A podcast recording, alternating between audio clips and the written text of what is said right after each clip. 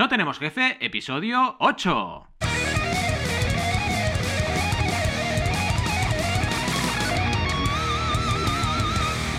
Bienvenidas y bienvenidos a No Tenemos Jefe o NTJ, el podcast donde hablamos de emprender con valores o de lo que pesan los ordenadores portátiles, que ya veis que algunos pesan más que otros, lo que nos dé la gana. Ya sabéis que podemos ir de lo más técnico a lo más banal, si es que hablar de lo que pesan los ordenadores portátiles es banal. ¿Y quiénes hacemos este podcast? Como siempre, Alberto González, Adrià Tarrida, Roberto Aresena y un servidor, Valentí Aconcia. Todos emprendedores con ordenador portátil, ¿vale? Así que lo tenemos muy claro. Empecemos con el tema de hoy, que como habéis podido comprobar es esto del mundo de los ordenadores, pero cuidado, muy especial, porque hablamos de mini ordenadores, hablamos de tecnología, hablamos de Raspberry Pi, y por supuesto, para hablar de esto tendremos al gran, al super gran Alberto González. Pero antes, una pequeña reflexión de las mías de viejuno, para que, bueno, entremos en materia, ¿no? Y os quería contar, pues, la experiencia que tuve con mi primer ordenador portátil de Apple. Cuidado, ¿eh? Cuidado, el de Apple, ¿no? Fue básicamente también muy relacionado con Alberto esta historia, porque me lo compré cuando estaba en la época de Project, en la época de la plataforma de crowdfunding que fundé con él, y básicamente era un MacBook Air y aluciné con lo poco que pesaba, porque dije, madre mía, es que esto es una maravilla, tienes un montón de funcionalidades, pesa poco, te lo puedes llevar a cualquier lado. Y un poco la reflexión es esta, cómo está evolucionando la técnica hasta tal punto, la tecnología, que nos permite tener ordenadores súper potentes con un peso mm, súper ligero y llevarlo a todas partes. Y más allá de eso, vamos a ir también un paso más allá, porque vamos a ir ya a hablar de tecnología, pues mucho do it yourself, eh, mini ordenadores, eh, chips que al final nos permiten crear ordenadores enanos. De hecho, eh, ya hablaremos del tema, pero una de las referencias en crowdfunding es un chip, un ordenador de chip que tiene el tamaño de una cereza, para que os hagáis una idea, ¿no? Entonces, un poco el rollito del episodio será este, un episodio super geeky, así que si os mola la tecnología, estáis aquí para ello. Y también, como siempre, hablaremos de emprender con valores, por supuesto. Así que, sin más, y antes de presentar a toda la gente y hablar un poquito entre nosotros, le metemos caña a la música de sección.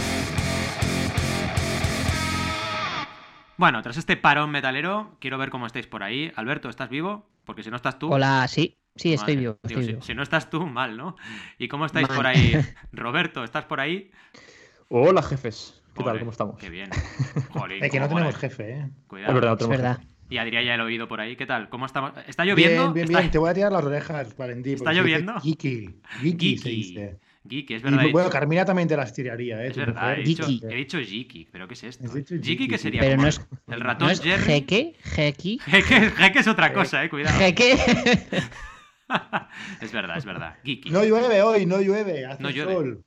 Suerte que te Increíble. tenemos, Adrián, de asesor eh, en inglés, porque tienes Asesor un en inglés y asesor en el clima británico también. También, Las también. dos cosas. No llueve hoy. Enhorabuena, Adrián. Enhorabuena. Porque no llueve, ¿no? Qué bueno. es el único día del año. Estamos al principio del año y ya está. Ya, ya Bien, los otros días va a llover. Bien, pues aunque seamos poco geekis, aunque tenemos a Alberto que es súper geeky, vamos a ver qué nos cuenta él sobre esta revolución de los mini ordenadores. ¿Cómo lo ves? Venga, ¿le metemos caña a la sección? Sí, a por ello, sí, sí. Allá vamos. empieza. Vale.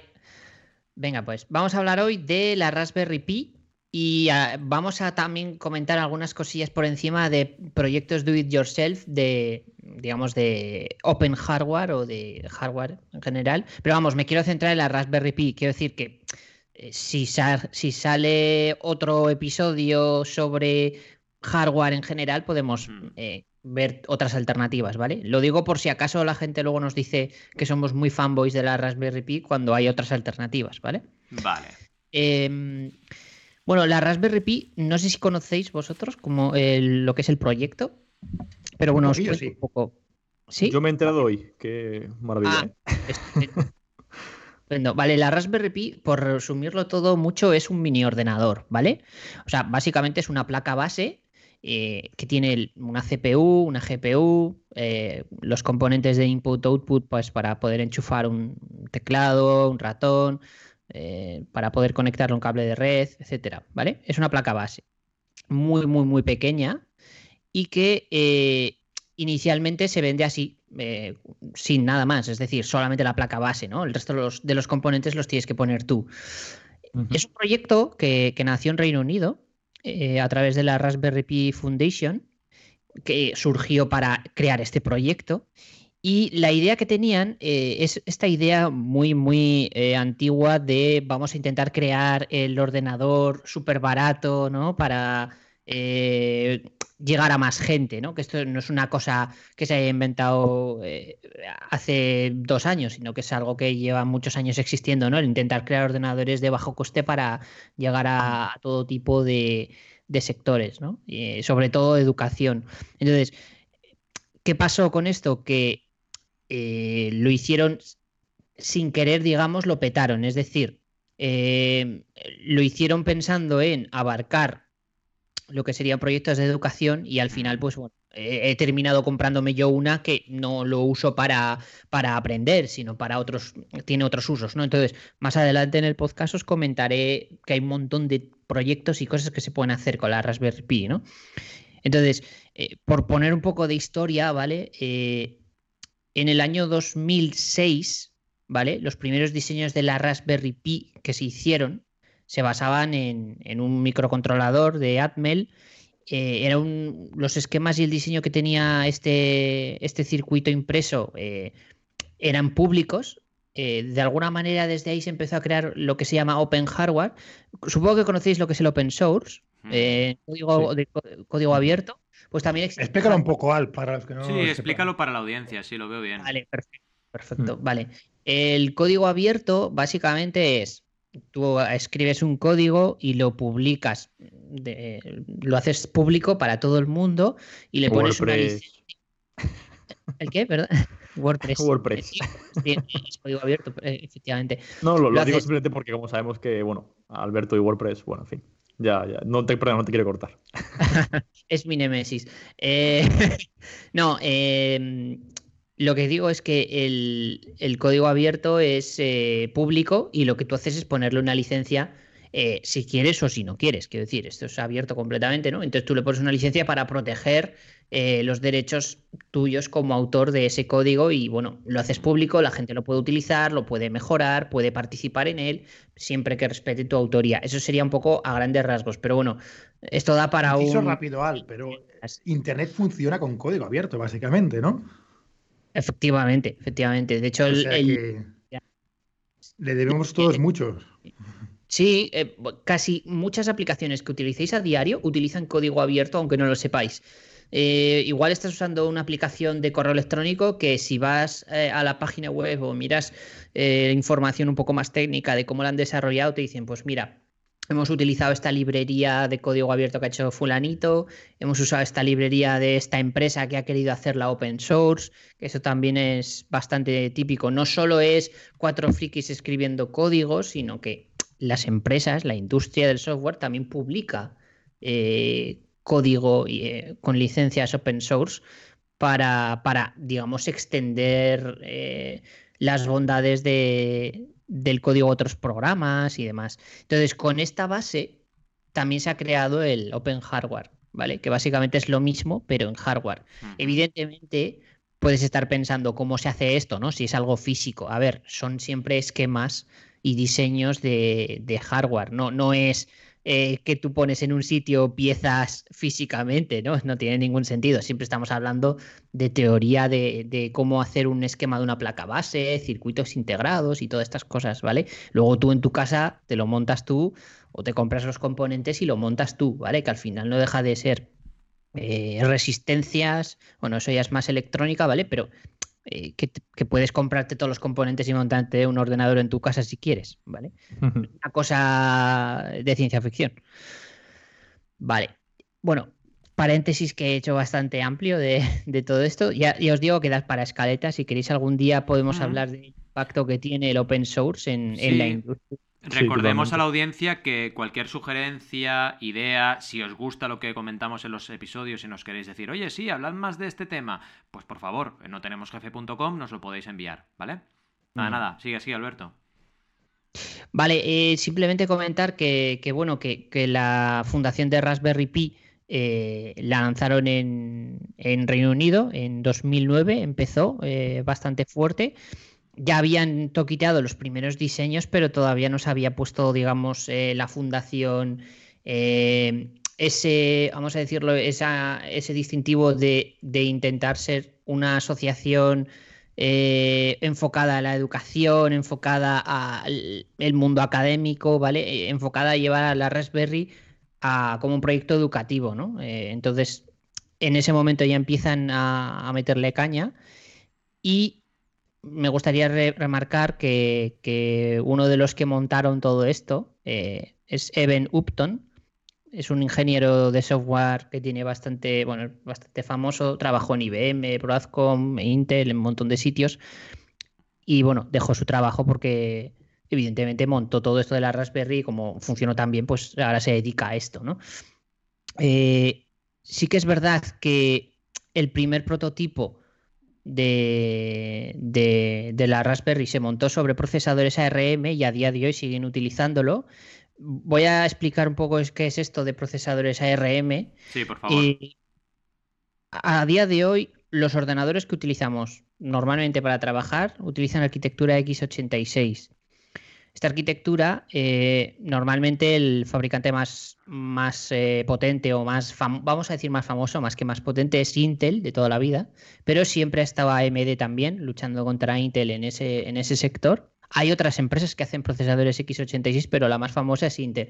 AMD ahora, por ejemplo, está haciendo muy buen trabajo y está empezando ya a superar a Intel con bastante diferencia, porque Intel lleva unos años un poco viviendo de las rentas, ¿no? Pues eh, si lo haces muy bien durante unos años y luego el resto de años, pues te tocas los huevos, por decirlo así. Y tienes mal. casi monopolio, ¿no? También, como que Exactamente. tiene Intel.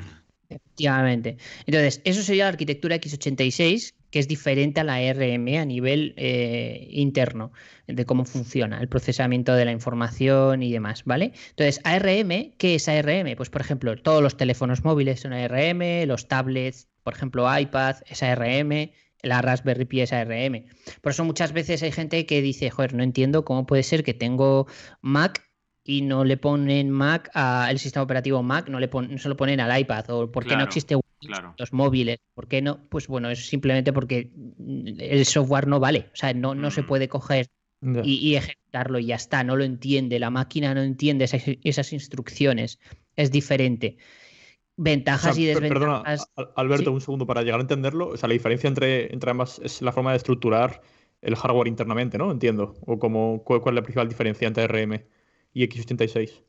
Claro, eh, que internamente no, no procesan la información de la misma manera De la y misma los forma, ¿no? componentes son diferentes. Entonces, tú no puedes utilizar un software de uno y ponerlo en el otro. Hmm. ¿Qué pasa? Que hay ventajas y desventajas. Por ejemplo, eh, ARM, la ventaja principal que tiene es que tiene un consumo súper bajo. De hecho, hoy en día no, nadie tiene un teléfono que tenga un ventilador y el teléfono no se calienta ni explota, pero en cambio los ordenadores tienen un ventilador porque la frecuencia que tienen los procesadores de x86 no hay manera de, bajarles esa, esa temperatura porque son fuerza bruta, ¿vale? x86 va a fuerza bruta. En cambio, RM va a potencia más reducida, pero más eh, silencioso, no genera, o sea, no necesita mucha electricidad, ¿vale? Es todo como más a escala, ¿no? Más pequeño. ¿Qué ocurre? Que hemos llegado a un punto en el que ARM ahora está a la misma altura que en algunos procesadores x86.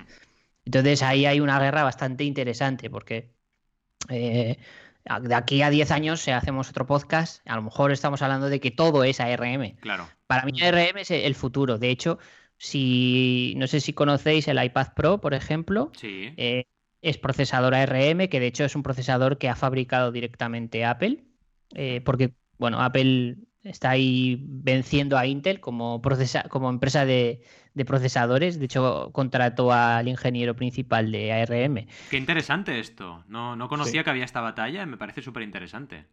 Sí, de hecho, eh, ahora mismo Apple vence a cualquier industria en procesadores ARM. O sea, es la más grande en ese sentido. De hecho, el iPad Pro tiene un, proces- tiene un procesador que si haces un benchmarking con un procesador de Intel, un i5, son iguales. Hmm. Es decir, estamos hablando de que ahora un iPad podré- puedes utilizarlo para, para lo mismo que utilizas tu MacBook Pro Hmm. y lo mismo, ¿vale? A día de hoy, por eso digo que dentro de 10 años, pues imaginaos.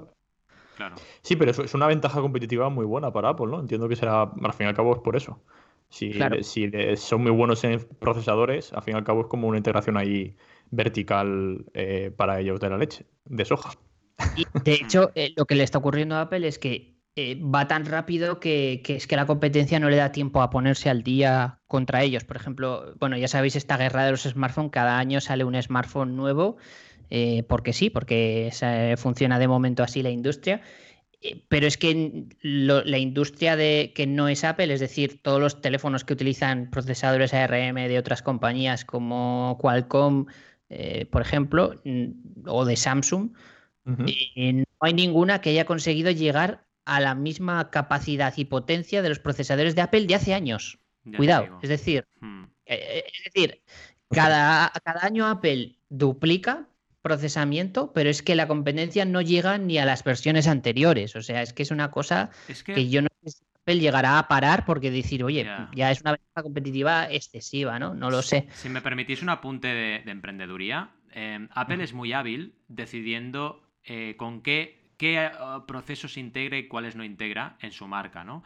Porque os pongo otro ejemplo que no tiene nada que ver, las fundas, ¿no? O sea, ¿no, no os pasaba hace años que decías, ostras, ¿por qué tengo que llevar un iPhone y, y, Apple no crea fundas para el iPhone? Es que no lo entiendo, ¿no? Pues al final las han uh -huh. creado, ¿no? Pues es un poco lo mismo. O por ejemplo, cambiando de sector, como Netflix ha comprendido que lo que tenía que hacer era, era integrarse con la producción porque era estratégico producir, no solamente emitir, ¿no? Creo que esto es muy importante, pero a la vez, cuidado con integrar un procedimiento que no es core, que no es básico para tu estrategia, porque entonces eh, lo estás haciendo mal. Si tú te pones a hacer algo que no te toca, eh, cometerás un error, ¿no? Pero creo te que distrae, Apple. más que nada, ¿no? Claro, Apple para mí es. Bueno, es una maestría que tiene, ¿no? Para decidir qué es lo estratégico y qué no. Y en este caso, como explicaba Alberto, la han clavado, la han clavado totalmente. Sí, sí. Hmm. Y, pero una pregunta, Alberto, porque como tampoco, bueno, en mi caso, claro, no, no, no, no, me, no, me, no sé nada de ese sector prácticamente a, a, este nivel profundo. Es decir, Apple es el único que, que, ha apostado por eso, por apostar por procesadores. No hay ninguna otra marca de ordenadores que también, o sí que la hay. Eh... Sí, sí, es un mercado muy extenso. Sí, es muy un mercado extenso, muy extenso. Lo, lo, que pasa es que Apple eh, ha invertido muchísimos millones y tiene ingenieros muy Más buenos. Que otras y más que otras y están evolucionando mucho más rápido. De hecho, hay un pique interno entre Apple y, e Intel porque eh, mucha gente pide, le pide a Apple que, que, renueve los Mac con más frecuencia para meterle pues eh, los procesadores que Intel va sacando, ¿no? Pero es que no lo hacen porque es que los procesadores que saca Intel de, entre una generación y otra hay tan poca diferencia que es que Apple dice, pues es que me, me cuesta más hacer ese upgrade claro. porque es tan pequeño que prefiero seguir vendiendo el mismo modelo del año pasado. Es, en, entonces, ahí hay un pique bastante interesante. De hecho, mm. hay muchos rumores de que en unos años, seguramente, si, si Apple consigue que sus procesadores superen a Intel, que ya, ya han llegado al mismo nivel, o sea, que están ya, que no creo que les cueste mucho, eh, seguramente darán el salto a, a, ARM. No es descabellado que, que, migren lo que es Mac a ARM mm. y lo hagan. Hace muchos años ya lo hicieron. Eh, eh, cambiaron, hicieron, ¿verdad? Eso te iba a preguntar, ¿no? Cambiaron sí. de otra arquitectura. De PowerPC ¿no? a x86 cambiaron, efectivamente. Por eso digo que, que, no es una cosa que no haya ocurrido antes, ya hay claro, antecedentes de hay que antecedentes. se ha podido hacer. Mm. Y bueno, hoy en día, eh, os estoy hablando muy, en genera muy generalmente de, de, todo esto, pero hoy en día existen soluciones para aportar aplicaciones de una arquitectura a otra, ¿vale? Y hay sistemas operativos que tienen su versión para uno y para otro. De hecho, ah, por retomar el hilo de la Raspberry Pi, eh, eh, tú puedes instalar eh, Ubuntu, por ejemplo, que es un sistema operativo Linux, igual que puedes instalarlo en tu ordenador de sobremesa de casa, lo puedes instalar en la Raspberry Pi, que es ARM. Quiero decir que han sacado una versión específica para Raspberry. O sea que sí que se puede hacer. Vale. Bien, bueno, bien. retomando un poco sigue, el favor. tema de, de, la Raspberry, la primera la lanzaron en 2012, la, la, primera versión, la versión 1, y bueno, han ido iterando cada año con más cosas hasta la última versión, la 4B, bueno, la versión 4, pero la revisión B, que salió en el 2019, que es la que yo tengo.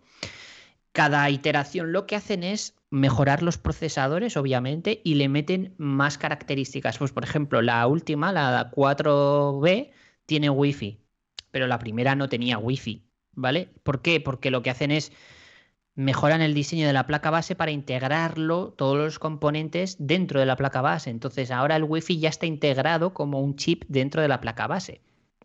Esto hace 10 años era algo mucho más difícil de conseguir, era impensable, de hecho. Ahora ya es muy habitual poderte comprar una placa base eh, para tu ordenador que tenga wifi integrado. Bueno, los teléfonos ya tienen wifi integrado en la placa base, Mm. imaginaos, ¿no? Es todo miniaturización, madre mía. Minitua- Ostras, qué difícil que es, ¿no? Minituari. Ah, ahora no me saldrá. Ah, ¿A alguien le saldrá? Hay Yo que ni lo- cortarlo, No, no, no, ¿no? yo no voy a Venga, vamos a probarlo, va. Que pri- cada uno de los cuatro lo tiene que decir, va. Primero, Alberto, va. Min- Buah, no, no paso palabra. Ahora lo intento yo, va. Minituarización. No. No. Ahora, ¿a quién le toca? Venga, yo, a ver, minituarización. No. No, Y ahora Adrián, Adrián lo tiene que decir bien, si no. No, joder. Es. Miniaturization. ¡Ah! Esto ha sido Ah. trampa. Bueno, Venga. vamos a dejarlo ahí. Sí, miniaturización, claro. Sí, sí. Vale, lo que quería decir es que se hace más pequeño, ¿vale? Madre mía.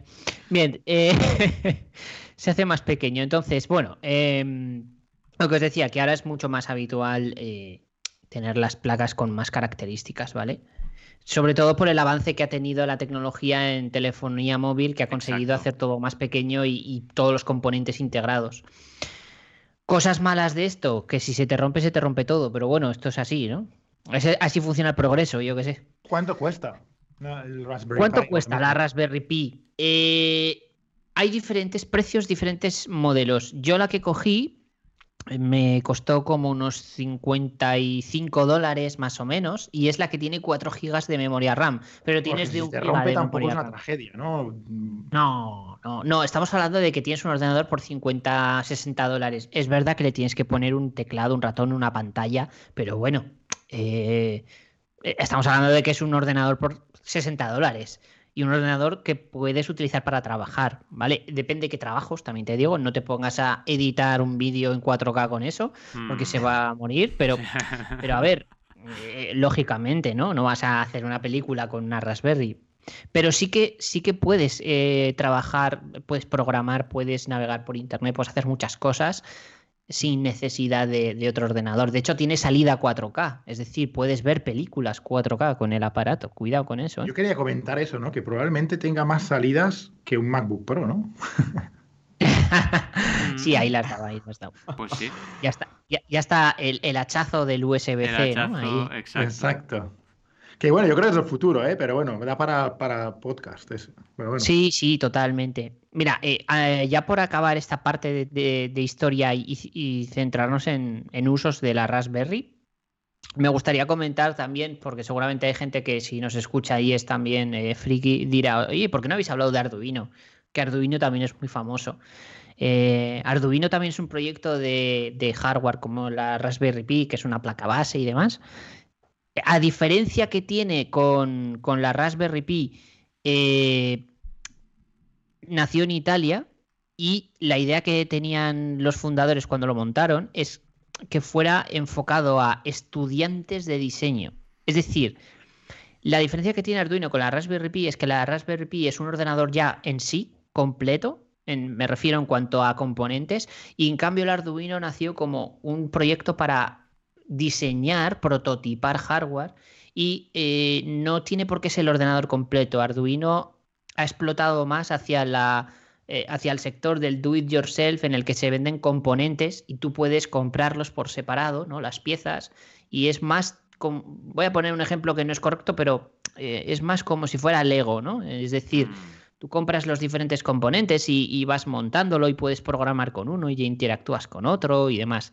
Pero eh, no está pensado para que tú te pongas a trabajar con eso, ¿vale? En cambio la Raspberry Pi es más compacto, también se pueden hacer proyectos eh, y, y puedes montar piezas y jugar, pero eh, no es tanto para eso, sino para usarlo y, y tener un ordenador más, eh, digamos, definitivo, ¿no? Y bueno, ya por, por continuar, sí que me gustaría hablar de usos de la Raspberry, porque seguramente os preguntaréis, ¿y para qué carajo Sí, quieres Es algo que, utilizar esto, no? que creo que a la gente le interesará mucho. Sí, sí, totalmente. Claro, a ver. Evidentemente, yo lo que pienso es que si tú tienes un ordenador en casa, un tablet o lo que tú utilices para consumir contenidos o, o trabajar y demás, no necesitas una Raspberry para absolutamente nada eh, que vaya a sustituir tu trabajo, lógicamente. Ahora bien, hay muchos proyectos por ahí de usar la Raspberry como ordenador pequeñito, porque requiere muy poca corriente eléctrica para funcionar, eh, y que puede ser útil para eh, proyectos muy concretos. Os pongo un ejemplo muy chulo, muy friki, que está súper interesante, que es eh, RetroPie. RetroPie es una versión de Linux para, para Raspberry Pi que, que, lo que hace es que son un montón de emuladores de videoconsolas antiguas y es para jugar porque tiene suficiente potencia como para jugar. Entonces, hay por ahí, eh, si buscáis RetroPie, eh, hay por ahí un montón de proyectos de gente que monta videoconsolas caseras. Pues, por ejemplo, una NES Mm. o una Super NES eh, que lo que es es la carcasa de la NES, pero dentro lleva la Raspberry y los mandos van conectados por USB. Pues eso lo puedes comprar tú si quieres a día de hoy. O sea, no tienes que montarlo tú. Hay, hay empresas que se dedican a, a crear accesorios y gadgets alrededor de la Raspberry y tú puedes comprarte si quieres, si buscáis en Amazon RetroPie, podéis buscar eh, las carcasas ya con forma de la NES. Entonces tú instalas el software en, en la Raspberry directamente con las mil juegos y, y ahí tienes ya una NES. Y eso, y como tiene salida HDMI, la, en la Raspberry lo conectas al televisor de tu casa y ya tienes una videoconsola, eh, digamos, casera y, y clásica, ¿no? Pero es que va más allá el RetroPie. Te puedes hacer hasta una recreativa. Yo vi una em, de una persona que hizo una recreativa de Dragon Ball, pero recreativas o sea, hablo de, de las antiguas de que miden dos metros con su pantalla, su joystick, sus botones. ¿Os, os acordáis de cuando íbamos a jugar a las recreativas? Que eso ya no se lleva, ¿no? Ahora, pero pues te puedes montar una con una Raspberry Pi. O sea, cuidado con eso, ¿eh? Entonces, por eso os decía que es un proyecto muy chulo para, para ese tipo de, de fricadas, ¿no? A lo mejor en tu casa no te montas una recreativa así, pero bueno, es un proyecto chulo. Si te gusta toquitear hardware y el proceso de montarlo es divertido.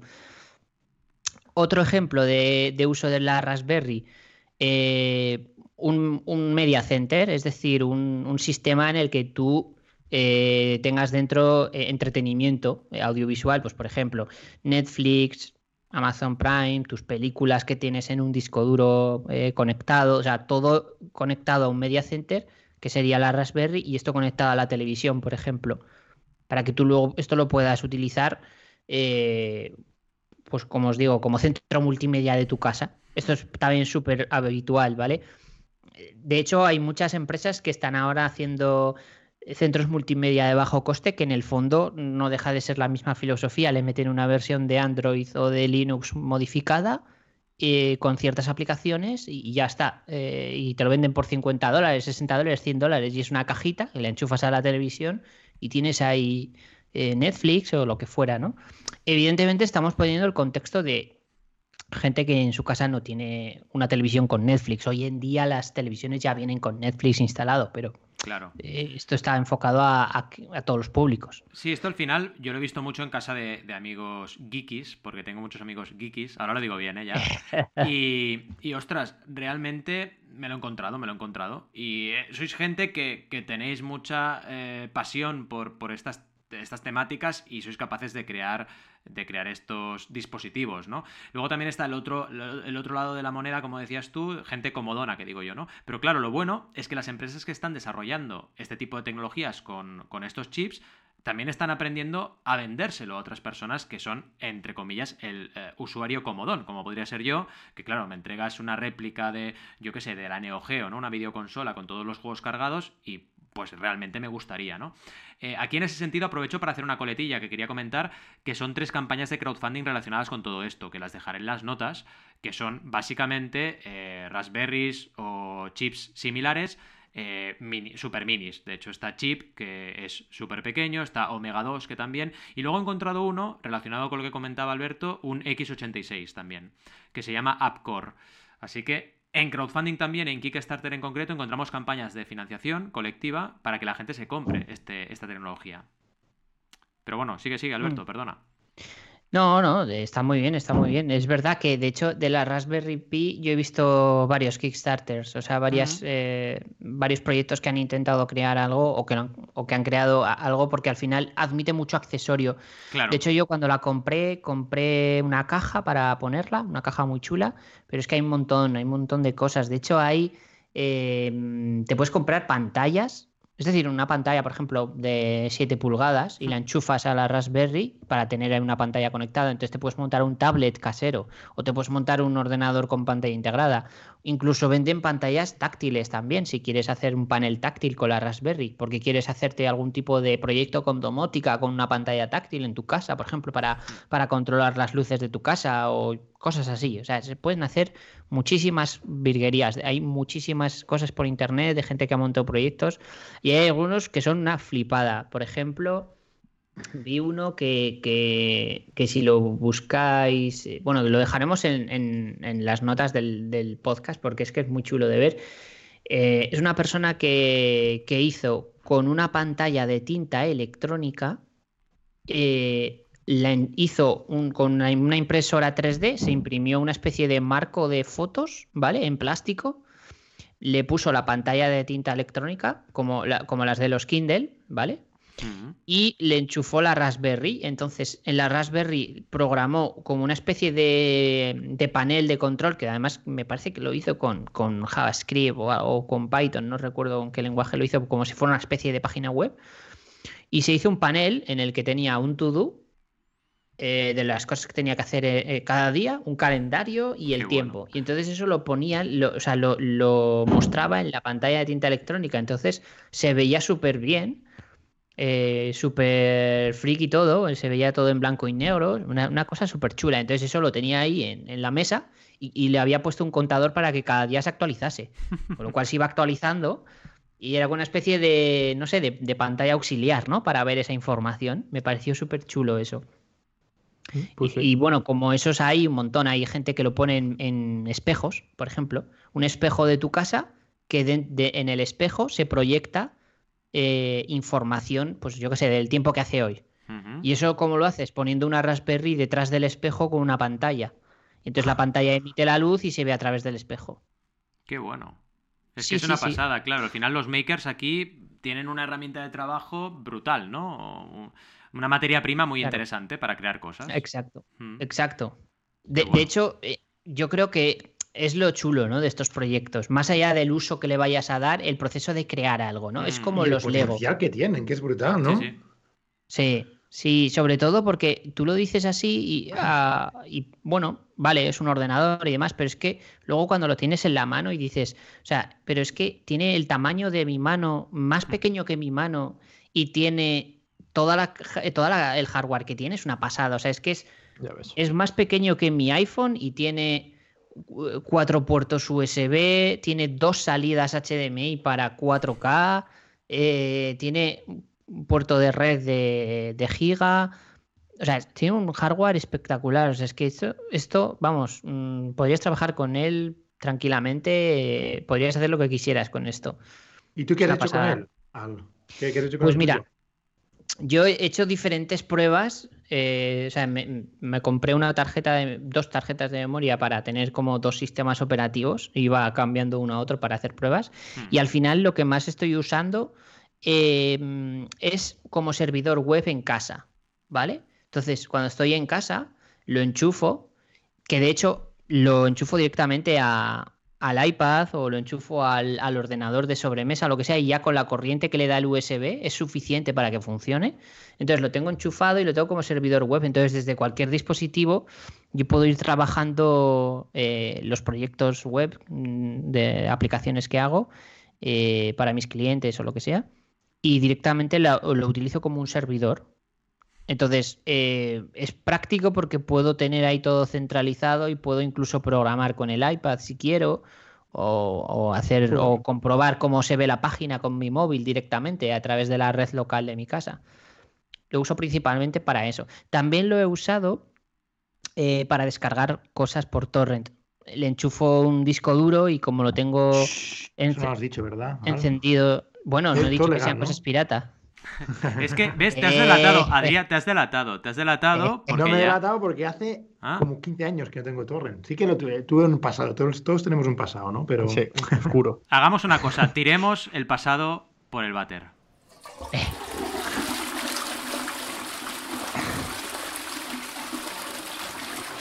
¿Qué os ha parecido? Ya está. Bien tirado, ¿eh? O sea, bien pero... tirado, ¿no? ha sonado bien, ha sonado bien. Ha sonado, ha sonado bien. bien. Y bueno, este es un poco el, resumen de, de, todo esto, de la Raspberry. La verdad es que nos hemos ido por las ramas hablando de también de mm. hardware, pero bueno, si queréis un día hacemos un, un no sin hardware Y, hablamos más de estas cosas que a mí me gusta bastante. Yo creo que, has, plantado, has plantado un árbol, exacto, has plantado un árbol muy sólido con un montón de ramificaciones y a partir de ahí podemos ir tirando porque hay un montón. Podríamos, por ejemplo, centrar uno en Ubuntu, por decir algo, ¿no? O sea, es que me ha parecido súper interesante y, vaya, mm, tiene que hablar la audiencia, pero creo que todos los contertulios estamos súper contentos.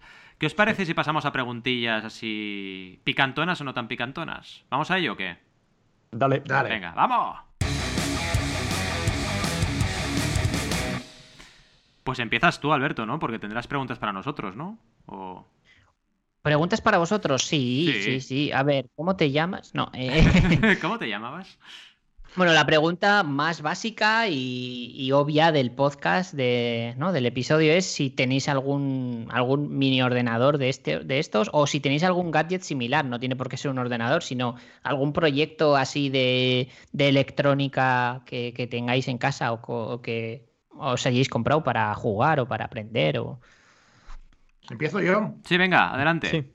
Ahora mismo no, pero ah, en su momento, en mi pasado friki, ahora soy mucho más de Yiki, ah, tuve Lego Mindstorms, que era mm. brutal. Era un PLC básicamente que podías programar y podías programar con robótica, te lo tenías que conectar. Todavía lo tengo en casa. El problema es que lo tienes que conectar con un conector en serie. ¿Os acordáis de, cuando conectábamos? Alberto no se, Roberto no se va a acordar, Alberto sí. No. Pero cuando conectábamos los, los mouses, los, los, los, ratones al, ordenador en serie, pues ahí conectabas. Ah, sí que me acuerdo, hombre, que era mm, circular. El puerto serie. exacto. Sí, pues ahí conectabas una, un infrarrojos que se conectaba luego con el PLC y podías programar con un lenguaje bastante rudimentario, pero en bloques ya, bastante visual, que no estaba nada mal.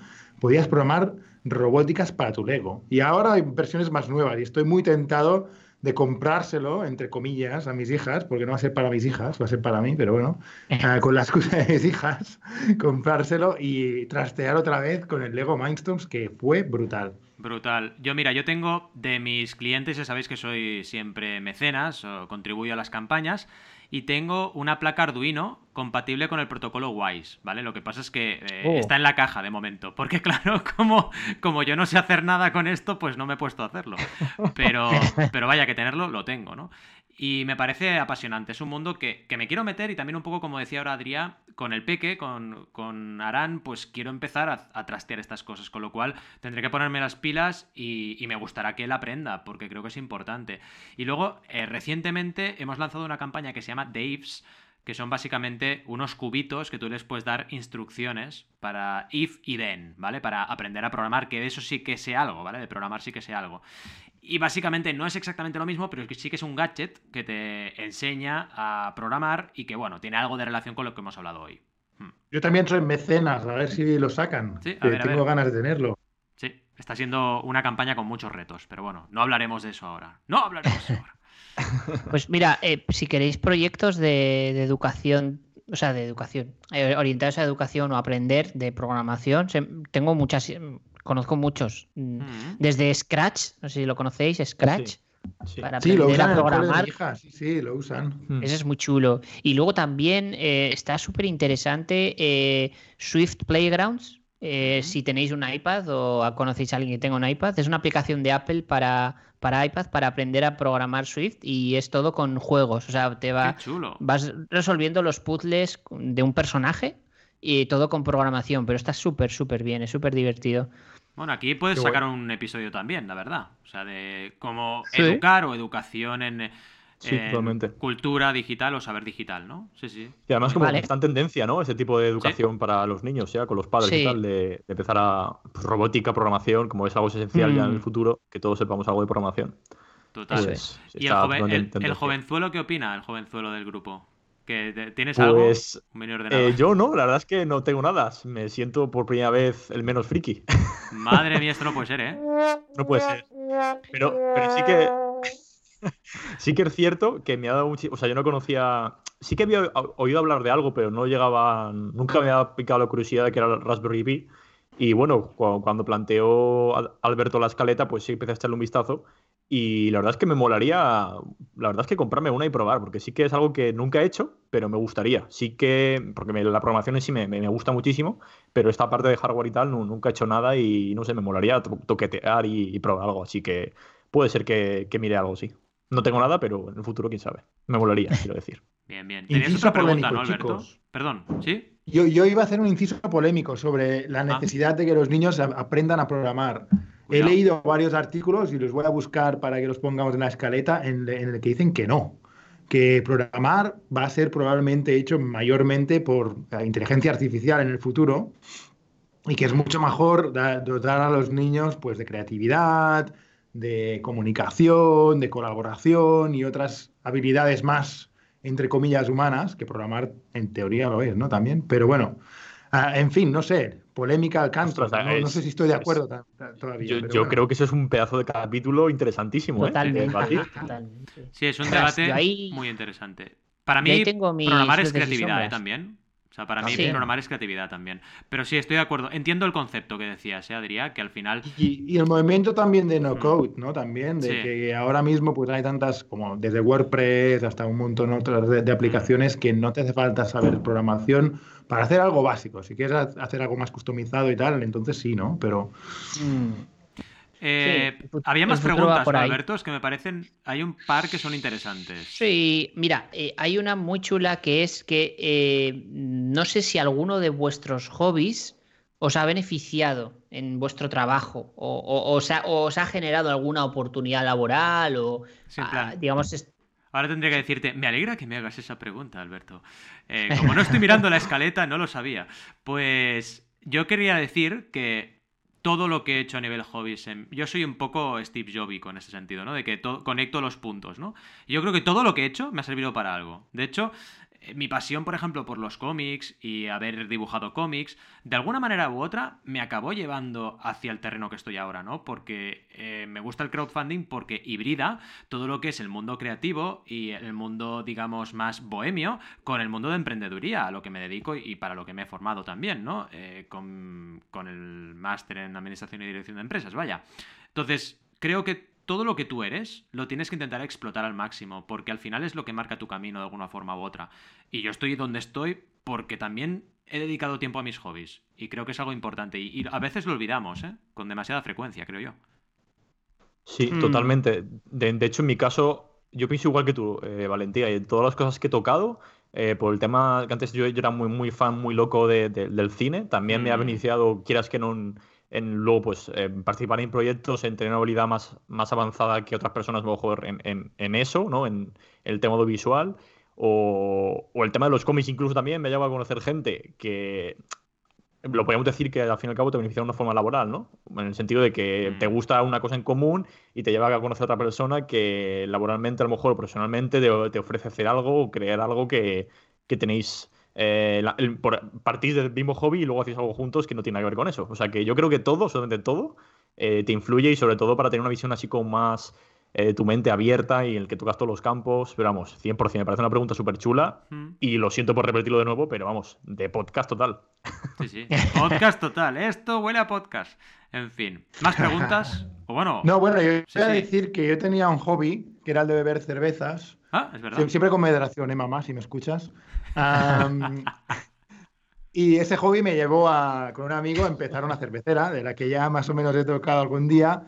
Y esa cervecera me llevó a crowdfunding. Y aquí estoy, de consultor de crowdfunding. O sea que fijaros, hasta beber cerveza como hobby puede, ah, puede, puede llevaros a una carrera. Totalmente, totalmente. Qué bonito, ¿eh? Mm. La verdad es que sí, es, es chulo. Mira, yo, por ejemplo, eh, me voy a poner aquí ahora intenso. No, eh, eh, sí que yo empecé a programar porque quería crear videojuegos cuando era crío, mm. ¿vale? Y como empecé muy joven porque mi padre es programador y lo veía en casa, pues dije, ah, pues yo también quiero programar. Y empecé con crear videojuegos porque yo soy muy friki de jugar a videojuegos, me encanta, lo sigo haciendo, llevo toda mi vida desde que tengo uso de razón de, de videojuegos y al final no vivo de ello no, no, no, me dedico a programar videojuegos, o sea, no, estoy metido ahí, porque realmente no he terminado mi carrera ahí, porque no me interesa ahora, pero sí que es verdad que el eh, empezar desde muy pequeño a jugar a videojuegos, de ahí crecer y dar el salto a decir, ostras, me apetece programar videojuegos, me ha llevado a donde estoy ahora, aunque no esté haciendo eso. No sé si me explico. si, no, si, de pequeño no hubiera jugado a videojuegos porque no me hubieran llamado la atención, pues seguramente no estaría aquí, porque no hubiera llevado ese camino. Hmm. Entonces, bueno, es interesante. Totalmente. Y en cuanto comentábamos también aquí en nuestra fantástica escaleta, las habilidades que generas también cuando, cuando tienes un hobby también te sirven, ¿no? Al final, eh, yo por ejemplo ahora hace mucho que no dibujo, pero por ejemplo el hecho de haber tocado la guitarra, pues también te da una sensibilidad mm, determinada y por ejemplo en mi día a día yo tengo muchos clientes que son músicos y el hecho de haberme para mí la música es otro hobby mío, ¿no? Aunque no toque profesionalmente. Y esa sensibilidad me ha hecho entender mucho más a mi otro cliente, ¿no? Por eso soy mucho de eso, ¿no? De conectar los puntos, porque en realidad todo lo que haces, si sigues un poco la estela de lo que te gusta, al final acabas aprovechando todo lo que, todo el tiempo que inviertes. Sí, de hecho, justo como estás diciendo, en concreto, yo, lo que quería expresar es eso, que los hobbies me han dado habilidades, casi siempre, en todos los hobbies que he tenido, que luego me han beneficiado. Y, ahora, perdonad, otra reflexión que estaba haciendo ahora en mi cabeza. Y es que me, gusta mucho cómo en cada podcast, un poco ahí para crear un poco de branding sobre No Tenemos Jefe, al fin y al cabo, si te dais cuenta, hablamos sobre algo de valores.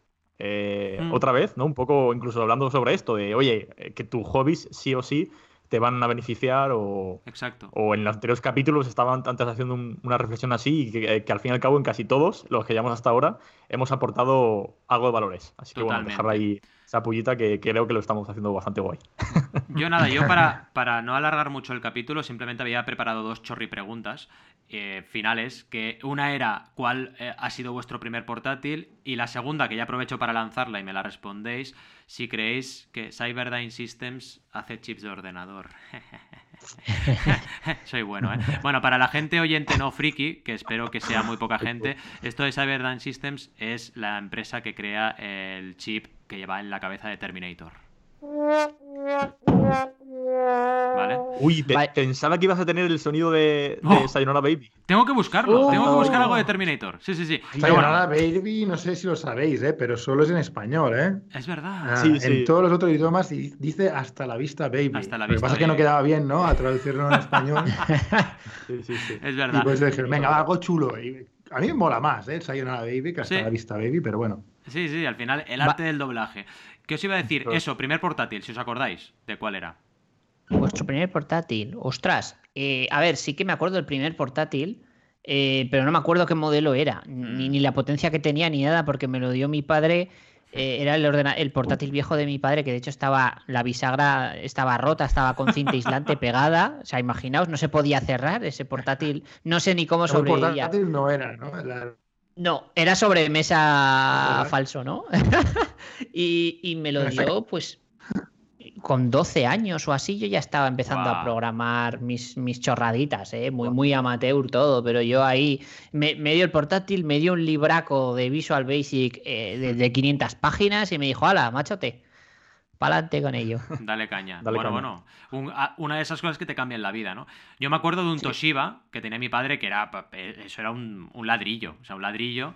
Y me acuerdo que estaba por ahí rodando y, y, lo usábamos. Lo usábamos un montón. Y además tenía ese mouse, no sé si os acordáis, que era una bolita en medio del teclado. Que con esa bolita te ibas moviendo. Que era ah, súper incómodo. Ese mouse era súper incómodo. Ah, ¿Qué, porquería es esto? Yo aprendí a usarlo, ¿eh? Era como un, track, yo también, pero era como un trackpad ¿eh? versión 0.0, ¿sabes? era el proto trackpad, ¿no? Era el proto trackpad, sí, sí, era una cosa muy rara.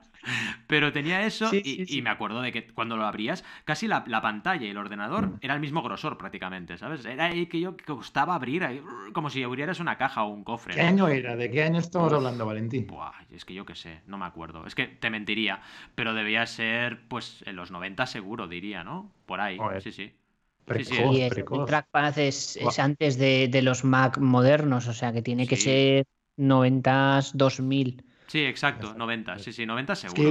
yo, tuve, un Dell que me lo compró mi abuela hmm. ah, cuando acabé la carrera. Bueno, todavía no había acabado la carrera, me lo compró para hacer el, proyecto final de carrera en el 2001. O sea, yo me acuerdo como si fuera hoy. Y también tenía un trackpad de estos, y era un Dell súper grande que pesaba un huevazo con un transformador fuera. Es que pesaban, ¿eh? Pesaban mucho, ¿eh? Te llevas eso en la mochila y te mueres directamente. Sí, sí. Mm. Pero la espalda. Y ahora dirá, dirá, ahora Roberto dirá, pues yo tuve un MacBook, no sé qué, no sé cuánto. Un MacBook No, no, no, lo, que iba a comentar es que en mi caso particular, mi primera vez con ordenador fue cuando apenas sabía hablar. Me montaba oh. PowerPoints con, con mi abuelo. ¡Hola! y, y, me ponía a hacer PowerPoints y no sabía ni hablar, pero yo lo toqueteaba ahí. ¡Qué bueno! Primer ordenador, pues yo no sé qué año sería, la verdad, pero vamos, era bastante pequeño y, fue creo un regalo de mi tía, era un, un Toshiba o un Asus, pero vamos, también estaba hecho pena. Pero la verdad es que tampoco me acuerdo mucho, pero casi siempre he utilizado los ordenadores de mi familia. Mm, hasta que tuve uno, la verdad es que tuve que picar piedra bastante. Sí, yo igual, ¿eh? Yo, igual, yo empecé con otros ordenadores y acabé con, con un portátil cuando llegó el momento. Sí, sí, totalmente. Claro, claro. En fin, chicos. claro, sí. los 90, como. Claro, los 90. Exacto. Los 90, cuando eh, a finales de los 90 Roberto apareció en el mundo. No olvidemos eso. Exacto, es que, madre mía. Es que mira que eres joven, ¿eh? Das envidia. Yo con mis 42 aquí ya peinando, bueno, canas no, porque no tengo, en la barba solo, pero bueno, ya podría peinar canas, la verdad. En fin, vamos a por ello. Vamos a cerrar este fantástico episodio y, como siempre, recordándoos que ya estamos aquí siempre, cada miércoles a las 12 y 12. Esperamos que sea vuestra rutina. Siempre los miércoles a las 12 y 12 venir y escucharnos en notenemosjefe.com. También recordaros que tenemos nuestro corazoncito. Nos hacen falta likes, nos hacen falta estrellitas, así que valoradnos por favor positivamente. Seguidnos también en las redes sociales, que siempre estamos ahí como No Tenemos Jefe, en Twitter, en Facebook y también en Instagram. Y nos despedimos sin más hasta el miércoles que viene, siempre deseándoos unas muy buenas y creativas jornadas. ¡Hasta luego! Adiós. Adiós. Adiós.